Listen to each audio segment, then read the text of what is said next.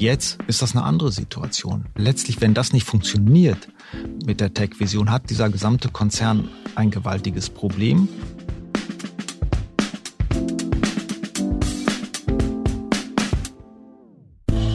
Herzlich willkommen zum Manager Magazin Podcast Das Thema. Ich bin Sven Klausen und das Thema, über das wir heute informieren wollen, lautet der Fall Volkswagen. Scheitert der Umbau zur Tech Company. Was mit Volkswagen passiert, ist entscheidend für die gesamte deutsche Wirtschaft. Volkswagen ist mit 670.000 Beschäftigten einer der größten industriellen Arbeitgeber in Deutschland. Und Volkswagen hat sich auf einen Weg gemacht, auf dem sich auch die Zukunft vieler anderer deutscher Industriekonzerne entscheiden wird. Den Umbau zu einem Tech-Unternehmen. Es ging bei Volkswagen auch ganz gut los, aber jetzt herrscht Alarmstimmung in der Konzernzentrale in Wolfsburg. Warum das so ist und was sich daraus lernen lässt, darüber klärt uns heute mein Kollege auf, der auf diesen bedrohlichen Zustand bei seinen Recherchen in den vergangenen Wochen gestoßen ist. Michael Freitag, stellvertretender Chefredakteur des Manager-Magazins. Guten Morgen, Michael. Hallo Sven und ähm, kleine Vorabwarnung. Dieses Thema Volkswagens Tech-Werdung sozusagen ist so komplex, bis ganz tief unten in die Algorithmen kommen wir natürlich auch nicht. Das überfordert einen simplen Wirtschaftsredakteur. Ja, das ist gut. Das würde mich in der Tat ähm, überfordern. Thema ist komplex. Wir wollen heute nicht reden über den VW Golf oder den Passat, auch nicht über ID3 oder ID4, die neuen Elektromodelle, sondern über etwas, was mit Algorithmen zu tun hat. In der Tat, das eigentlich Entscheidende bei Volkswagen. Und das lautet Cariat derzeit gerade. Cariat oder Cariat. Ich weiß gar nicht, wie man es richtig ausspricht. Was ist es denn? Tja, Cariat oder Cariat. Der eine sagt so, der andere so. Es ist auf jeden Fall die Software-Tochter dieses Konzerns. Rund 6000 Mitarbeiter ist mal gestartet als Car Software Org. Davor hat es praktisch keinen Namen gehabt. Das hatte auch schon mal 10.000 Mitarbeiter, dann wurde wieder umgruppiert, jetzt sind es jetzt sind 6.000. Auf jeden Fall aber ist die Carriot die Einheit im Konzern, die die Software schreibt für die neuen Modelle. Das fing an, du hast die Namen eben äh, genannt, mit ID3 und ID4, aber das gilt jetzt für jedes Modell in diesem Konzern. So ist das Ziel. Und warum ist jetzt das so entscheidend für die Zukunft? Warum ist Carriot so entscheidend und nicht mehr die Motorenbauer, die Designer? Warum ist es Carriot? Also zunächst mal steckt dahinter ein, ja, bezauberndes Geschäftsmodell. Wenn ich es schaffe, alle 10 Millionen Autos im Jahr auf eine Software aufzusetzen, dann habe ich gewaltige Größenvorteile. Dann programmiere ich diese Software, halte sie danach frisch und das Gleiche kostet bei BMW oder bei Mercedes. Die bauen zwei Millionen Autos im Jahr das Gleiche. Da teile ich das durch zwei Millionen und habe den Betrag hier durch zehn. Da hat Volkswagen, wenn das funktioniert, einen gewaltigen Vorteil. Nur wenn die Software eben nicht läuft, tja, dann habe ich ein Riesenproblem. Ja, und woher kommt diese Fixierung auf Software bei Autos? Das ist ähm, ja eine, eine neue Entwicklung. Früher wurde das Auto aus den klassischen Bauteilen gedacht. Chassis, Bremsen, Motor. Das wurde verbunden miteinander. Die Software, die drinsteckte, die kleinen Chips, die saßen in diesen Teilen, da waren dann 150, 170, 190 kleine Chips in dem Auto, auf denen alles basiert hat. Heute funktioniert das so, dass ich ein, zwei, drei, vier Zentralrechner habe, möglichst wenige, zwei, über die alles gesteuert wird. Und die Software ist dann deutlich schneller. Ich kann darüber das autonome Fahren dann auch entwickeln, schaffe die Anbindung an die Cloud, andere Systeme ermögliche künstliche Intelligenz und anderes. Und da brauche ich eben ja eine andere Software als früher. Und da gibt es sicherlich Konkurrenten, die da mindestens genauso weit sind wie Volkswagen oder schon weiter. Wo steht Tesla zum Beispiel äh, da? Das ist ja so eine Art neuer Fixstern der Industrie. Ja, Tesla ist mal wieder derjenige, der es der gezeigt hat, dass das funktioniert, sagen wir es mal so. BMW war auch schon sehr früh dabei, Software zu äh, verstärken und, und da eine andere äh, Hard- und Softwarestruktur in die Autos zu bringen. Aber eigentlich war das Model 3 von Tesla 2016, 17 das Modell, mit dem plötzlich klar war, das ist anders konstruiert.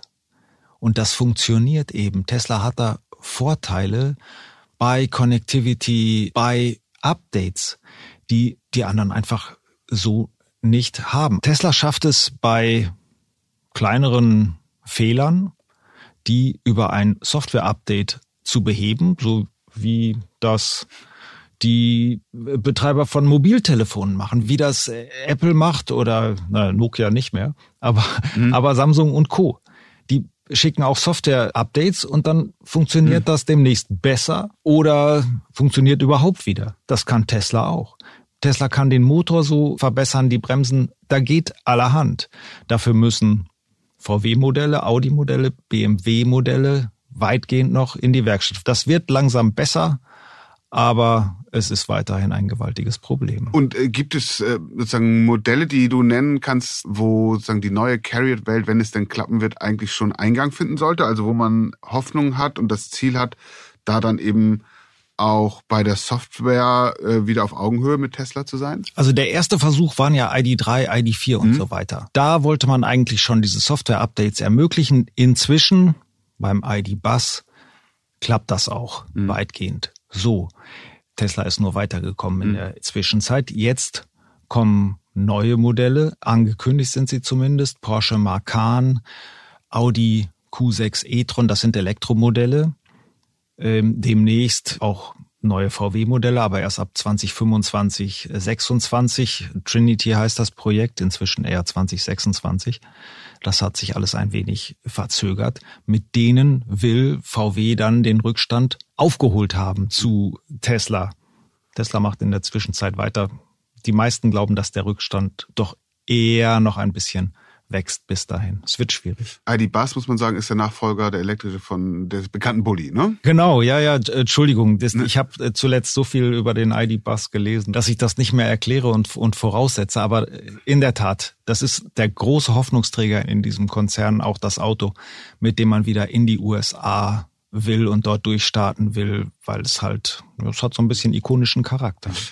Du hast die Bedeutung geschildert, äh, das Ziel auch und auch schon gesagt, dass das nicht so klappt, wie man sich das vorgenommen hat. Relativ dramatisch, ähm, auch die Folgen davon. Aber sag doch mal bitte, was läuft schief? Warum klappt es nicht so wie geplant? Vielleicht noch was anderes vorab. Warum ist das Ganze so zentral? Zum einen wegen dieses Geschäftsmodells, das mhm. ich am Anfang erklärt habe. Und das zweite ist, diese Tech-Vision, die Herbert Dies hat, das ist ja eigentlich richtig. Ich muss diese Autos anders denken. Das sind Software-Defined Cars. Herbert Dies ist der Vorstandschef. Herbert Dies ist der Vorstandschef, genau. Ja. Wenn ich das hinbekomme, dann habe ich wirklich eine ganz neue Art Automobil. Wenn ich das aber nicht schaffe, dann werde ich irgendwann abhängig von den Tech-Konzernen. Apple, Amazon, alle wollen in diese Autowelt rein. Mhm. Äh, Microsoft. Und irgendwann muss ich dann deren Systeme übernehmen und baue dann halt nur die Teile dazu, so wie sich Apple seine Mobiltelefone äh, bauen lässt. Und das macht die Sache so wichtig. Und umso wichtiger zu verstehen, warum es nicht so klappt, wie es eigentlich klappen sollte. Das war ja, ist ja sozusagen Ergebnis deiner Recherchen. Hast in den vergangenen Wochen da intensiv drum gekümmert und dabei ist offensichtlich geworden, dass es gehörig schiefläuft. Aber sag doch mal bitte, wo ja, die Probleme sind. Also es gibt im Moment zwei zentrale Softwarearchitekturen, die bei Volkswagen entwickelt werden oder Elektronikarchitekturen. Das ist Softwarearchitektur 1.2. Es heißt nun mal technisch so. Das andere ist die Architektur 2.0. 1.2, das ist die Architektur für die neuen künftigen Elektromodelle von Porsche und Audi. Als man damit angefangen hat, da hatten die Porsche und Audi-Leute gesehen, hm, so richtig gut funktioniert das bei den ersten Elektromodellen von VW nicht. Können wir denen vertrauen? Können wir das auch auf die Architektur aufsetzen? Nein, lieber nicht. Wir machen was eigenes. Das ist eine Übergangsarchitektur, aber trotzdem, wir machen es selbst. Und dann haben sie aber noch angefangen, so ein ganzes Potpourri von Wünschen herein zu definieren. Mhm. Und vielleicht war das einfach zu viel. Jedenfalls hatte man sich ursprünglich mal ausgedacht, zum Beispiel den Porsche Macan, der sollte der erste oder der zweite elektrische, rein elektrische Porsche werden. Der sollte ursprünglich mal kommen Ende 2021. So, das haben wir schon mal passiert. Inzwischen ist das Ziel Ende 23, vielleicht wird es auch Anfang 24. Enorme Probleme und das liegt eben daran, dass die Software nicht fertig wird. Vielleicht, weil es zu viele Anforderungen waren, vielleicht, weil es einfach nicht genug Leute gibt, die in der Lage sind, solche Sachen zu programmieren dort. Vielleicht auch, weil man gleichzeitig die zweite Architektur bauen muss. Das ist die 2.0 von VW führend oder für VW äh, führend und für, für neue künftige Audi-Modelle gemacht. Auf jeden Fall, es läuft nicht. Software-Expertinnen und Experten sind heiß begehrt, weil, wir haben es eingangs gesagt, praktisch alle Industriekonzerne müssen sich auf diesen Weg äh, machen, den, den Herbert Dies mit Volkswagen auch beschreitet, nämlich sozusagen sich techisieren.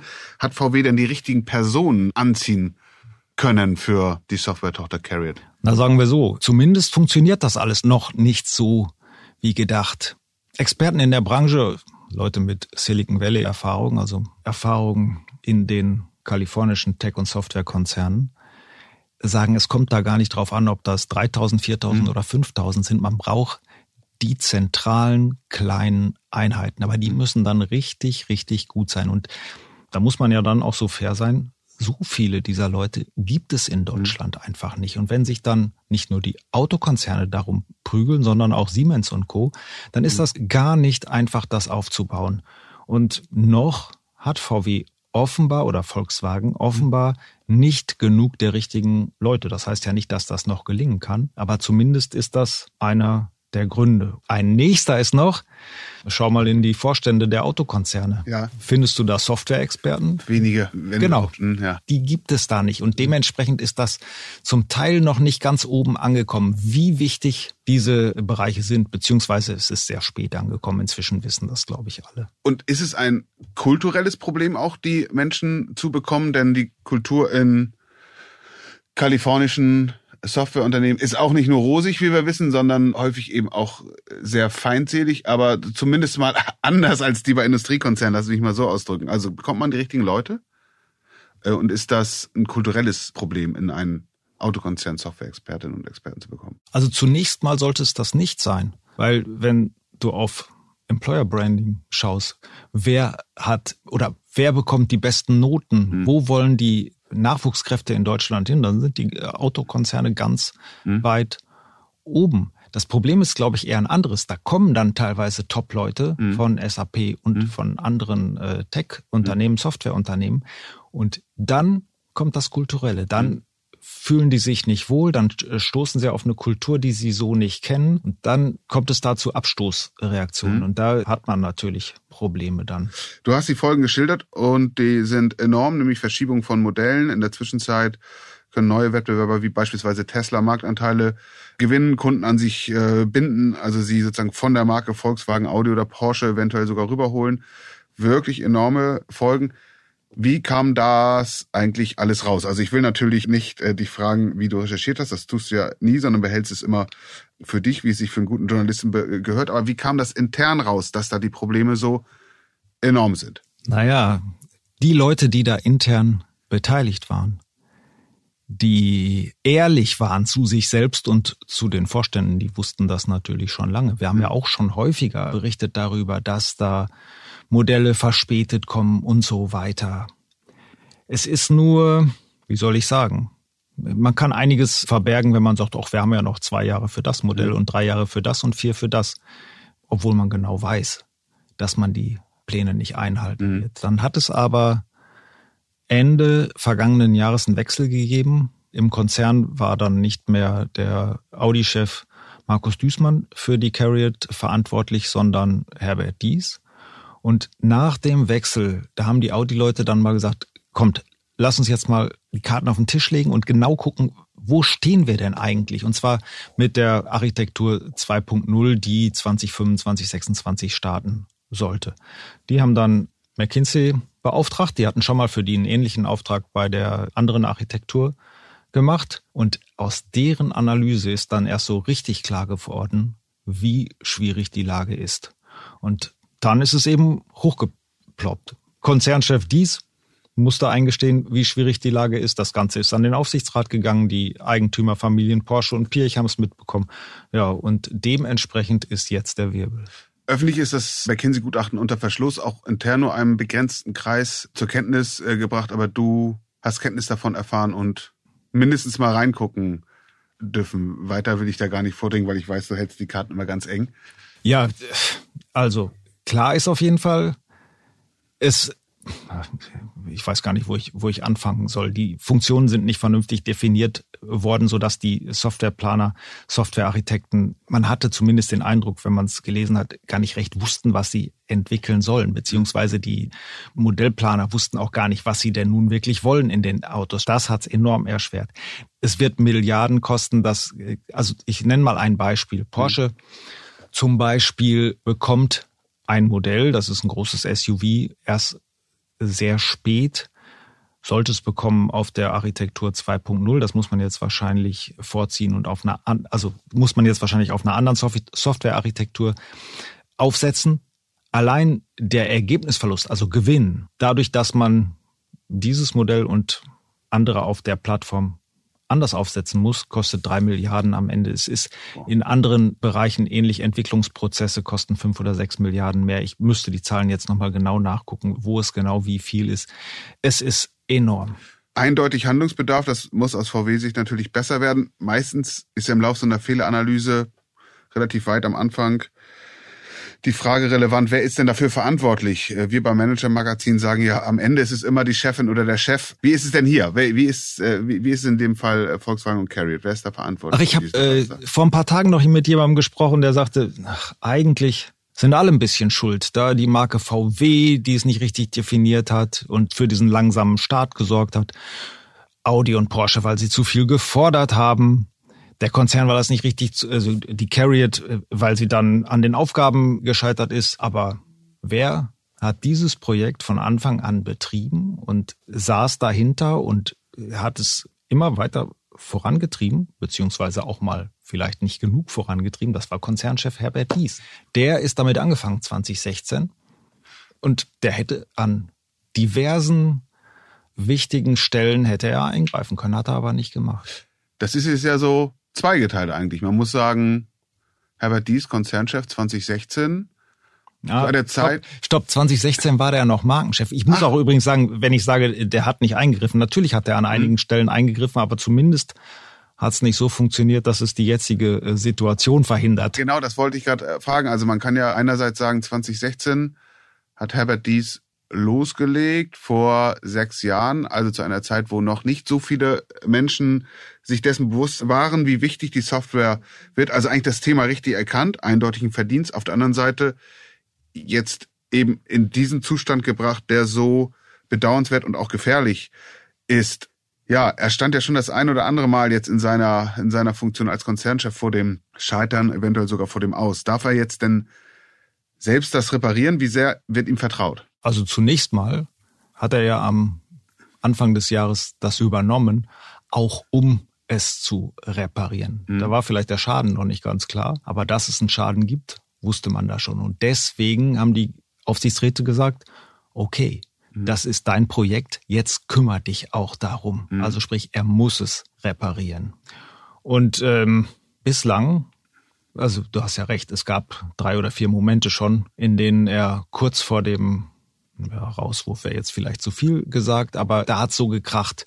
Hätte auch sein können, dass er bald weg mhm. war. Das war aber immer anders. Da stand am Ende Herbert Dies vor allem gegen die Arbeitnehmerfraktion, gegen den Betriebsrat und die IG Metall. Zum Teil hatte auch das Land Niedersachsen als Großaktionär, äh, war nicht ganz zufrieden mit ihm. Aber am Ende waren es vor allen Dingen Betriebsrat und Arbeitnehmer. Und jetzt ist das eine andere Situation letztlich, wenn das nicht funktioniert mit der Tech-Vision, hat dieser gesamte Konzern ein gewaltiges Problem. Und hier sind es jetzt nicht in erster Linie die Arbeitnehmer, die da kritisch sind und äh, hinterfragen, ob das so funktioniert, sondern das kommt jetzt natürlich auch von den von den Aktionären. Also Familie also Porsche Pirch, genau. institutionelle äh, Investoren. Dieser Konzern will, wenn alles funktioniert, in diesem Jahr äh, die Porsche AG an die Börse bringen. Das ist nicht gerade wertsteigernd, wenn da wichtige Modelle ein, zwei Jahre verspätet kommen. Und was macht Herbert dies jetzt, um die Situation zu retten? Also es gab schon eine Aufsichtsratssitzung äh, dazu, wo er einen Plan präsentiert hat. Da äh, hieß es dann, hm, so ganz reicht uns das noch nicht.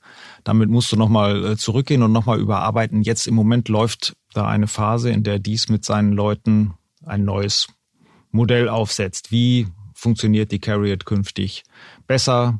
Muss ich eventuell Modellanläufe nochmal verschieben? Brauche ich nochmal ein bisschen mehr Zeit, um die Autos dann wirklich so hinzustellen, dass sie funktionieren? Ein Punkt wird sein, dass man die Fähigkeit der Autos für, für autonomes Fahren. Das sollte 2026 so weit sein, dass man die Autos mit einem Update dann autonom fähig machen kann. Da hat man inzwischen gesagt, ja, da müssen wir ein bisschen zurückschalten. Vielleicht starten wir zunächst mit VW-Modellen, die nur Level 3 können, was äh, auch schon eine ganze Menge ist, und noch nicht Level 4, also komplett ohne, ohne Lenkrad. Man muss an bestimmten Stellen Abstriche machen. all das wird jetzt austariert. Wir haben es ja eingangs gesagt, wie relevant das ist, was da bei Volkswagen passiert, ob die erfolgreich sind oder nicht. Worauf müssen wir dann achten in den nächsten Wochen und Monaten? Woran wird sich entscheiden aus deiner Sicht, ob es klappt oder nicht? Ob es klappt oder nicht, das werden wir irgendwann sehen, wenn wirklich die Modelle da sind. Zunächst jetzt mal im Konzern ist entscheidend, was in der nächsten Aufsichtsratssitzung passiert.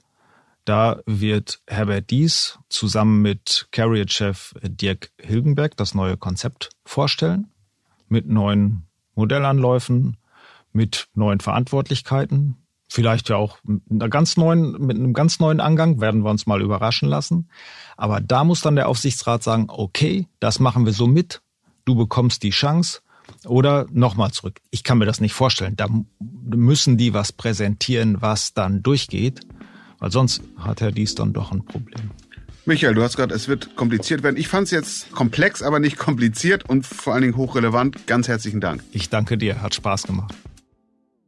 Das war der Manager Magazin Podcast Das Thema. Wenn Sie mehr über die Lehren aus dem Umbau von Volkswagen erfahren wollen oder generell an Wirtschaftsaufklärung interessiert sind, ich empfehle Ihnen einen Blick in unsere Show Notes oder mehr noch ein Abo des Manager Magazins. Schauen Sie gern in unserer App oder auf unserer Website nach. Dort haben wir alle Angebote aufgeführt. Haben Sie Anregungen, etwa ein Thema, das Sie besonders interessiert, dann schreiben Sie mir bitte unter chefredaktion www.ftf.de. Für heute bedanken sich Larissa Heinz und Philipp Fackler, die diese Folge für Sie produziert haben, sowie Michael Freitag und ich bei Ihnen, dass Sie uns zugehört haben. Wir freuen uns, Sie am kommenden Freitag wieder bei uns begrüßen zu dürfen. Bleiben Sie gesund, bleiben Sie optimistisch und machen Sie etwas aus Ihrer Zeit.